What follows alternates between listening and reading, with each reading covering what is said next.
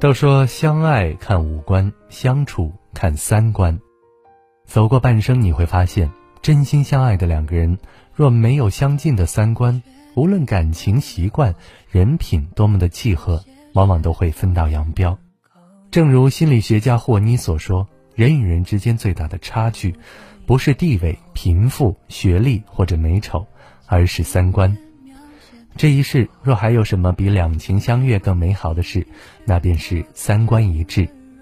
歌德曾说过：“一棵树上很难找到两片叶子形状完全一样，一千个人之中也很难找到两个人在思想上、感情上完全协调。无论再相爱的两个人，其实都或多或少存在一定的差异。当差异存在在一段感情之中，势必就会产生诸多的矛盾。”而矛盾出现的时候，和你三观不合的人，往往就会固执己见，认为自己就是对的。他不但无法与你感同身受，反而会要求你为他去改变。他可能会把你的委屈看成矫情，把你的敏感看成脆弱，把你的坚持看成固执，把你的付出看成是卑微。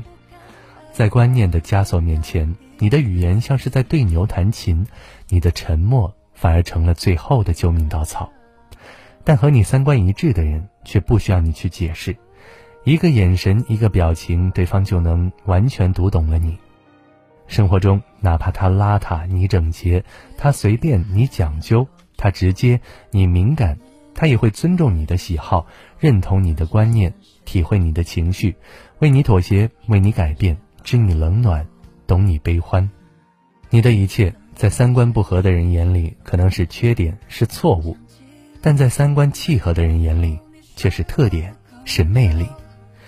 经历过纷繁杂事，最终你会发现，不是一路人，不必在一起；三观不合的人，不必谈感情。这辈子遇见性，遇见爱，都不如遇见那个与你同频的人。